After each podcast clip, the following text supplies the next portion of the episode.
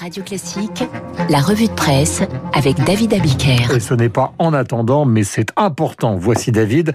Joe Biden fait la une de tous les quotidiens. Hein, il faut bien le dire, David. Let's Joe. Titre Libération. Le nouveau président récupère un pays clivé, covidé et une économie ravagée. Alors bon courage. Pour la croix, c'est le tournant Biden. Les échos font la revue de ses chantiers prioritaires et titre La promesse Biden. Pour tenir cette promesse, l'administration Biden a un air de famille avec celle d'Obama. Biden dans la peau de Barack Obama. C'est la une de l'opinion. Quant au Figaro, Joe Biden, c'est un mandat pour réconcilier l'Amérique. Le Parisien aujourd'hui en France se demande ce qui va changer pour la France. Le Monde évoque euh, la même chose que la dépêche du midi. Biden, ce qu'espère la France. Mais si vous lisez bien vos journaux régionaux, la France, pour le moment, elle, elle espère surtout des vaccins. Les centres de vaccination débordés en Charente, titre La Charente libre. Ce qu'espère la France, c'est aussi l'ouverture un jour des stations de ski, car pour le moment, ce qui menace, c'est le spectre d'une saison saison blanche. Nice matin, le midi libre, l'éclair des Pyrénées redoute cette saison blanche. Enfin, le canard enfonce le clou et pointe les débuts laborieux de la campagne de vaccination. Ce n'est pas encore la vie en dose, titre le canard. J'ajouterai que la France attend encore son magicien dose. Euh, dans le Parisien, une sorte de coup de théâtre, la jeune sénégalaise qui était disparue, qui avait disparu donc euh, le 4 janvier dernier, étudiante extraordinairement brillante, eh bien elle est vivante. Ses proches, ses proches, sa famille et une partie de l'opinion qui l'a prise en sympathie s'inquiète depuis le 4 janvier, après qu'a disparu de la circulation cette jeune femme de 22 ans, connue pour être effectivement la meilleure étudiante du Sénégal, est venue étudier en France pour y préparer Polytechnique à Louis-le-Grand. Eh bien, selon le Parisien, une intime de Diarisso confirme l'hypothèse d'une disparition volontaire et donne des pistes pour comprendre le geste de l'étudiante sénégalaise. Selon cette proche, Diary n'aurait pas supporté la pression autour d'elle, le chemin académique tout tracé pour faire d'elle une super élève.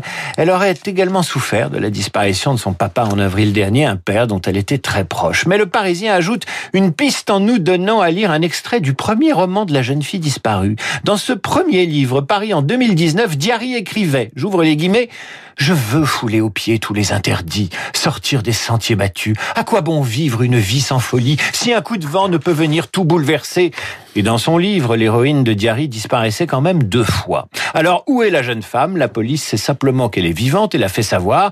Tout cela ne serait donc qu'une sorte de caprice, un coup de tête, une nouvelle manifestation de l'individualisme contemporain. Il faudra songer à remonter les bretelles de Diarisso quand elle reviendra, non sans l'avoir serrée préalablement dans ses bras, bien entendu. Faut-il rendre hommage aux victimes de la Covid? On découvre avec étonnement dans le Parisien aujourd'hui en France la démarche de Sabrina qui, dans une lettre ouverte à Emmanuel Macron, réclame une cérémonie nationale d'hommage aux victimes du Covid-19. Elle est soutenue dans sa démarche par l'association... C'est pas cette jeune femme qui a perdu à la fois son père et son frère Oui, des victimes du Covid, l'association des victimes du Covid. Cet hommage national serait la reconnaissance du chagrin des familles, des enterrements en petit comité, des proches partis seuls dans la solitude d'un EHPAD ou d'un hôpital.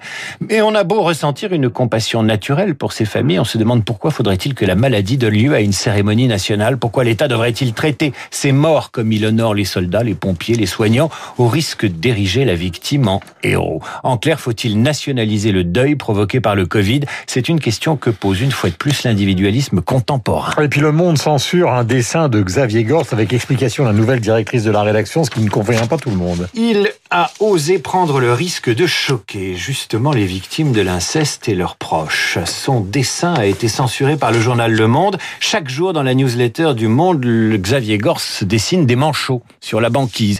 Ces manchots, c'est nous, bien sûr. Nous qui avons peur de tout. Nous avec notre ego, nous avec notre narcissisme, nous avec nos travers et nos obsessions, nous avec nos drames.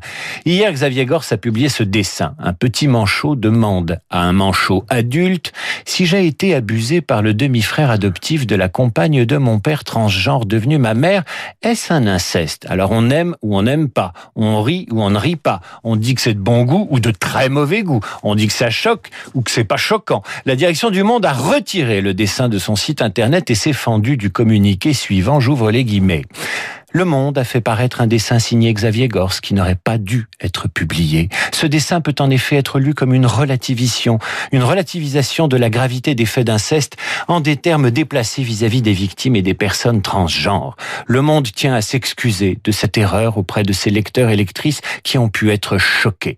J'arrête là le communiqué du Monde, mais si j'ai bien compris, il y a donc des sujets interdits aux caricaturistes et aux illustrateurs. La douleur des victimes ne se relativise pas. Pardon? Quid de Mahomet, les caricatures de Paris? Ben on y est là. Hein. Ce sont les victimes, les directeurs artistiques du bon goût désormais. Ce sont elles qui sont les arbitres de l'humour autorisé. Il faut baisser les yeux devant leurs livres. Il faut bien sûr virer des plateaux télé ceux qui ne se prosternent pas. Il faut nationaliser les drames personnels, faire entrer dans chaque foyer l'obligation du recueillement au mépris de l'éthique de responsabilité et du libre arbitre. Si on comprend bien le communiqué du monde, c'est la démocratie d'opinion tenue par l'émotion et la douleur qui doivent l'emporter sur la liberté de caricaturer ou de On peut le contester sans trahir sa compassion et sa pitié pour ceux qui souffrent et ont souffert. Mais la compassion ne doit pas diriger le débat d'opinion. Ce matin, Xavier Gors, dans son dessin quotidien, a remis ses deux manchots sur la banquise. L'un d'eux se contente de demander à l'autre Vous avez votre passeport sanitaire d'humour? Tout est dit. Un bon dessin vaut mieux souvent qu'un long communiqué. Voilà. Eh bien, nous allons passer maintenant à la suite de cette passation de pouvoir aux États-Unis. Merci David. On se retrouve évidemment avec plaisir demain. Il est 8h40. Nous sommes avec Régis Le Sommier qui a longtemps été correspondant donc aux États-Unis et qui est un des dirigeants de la rédaction de Paris Match avec Christine O'Crane qui connaît particulièrement bien la politique américaine pour des raisons qu'il est inutile.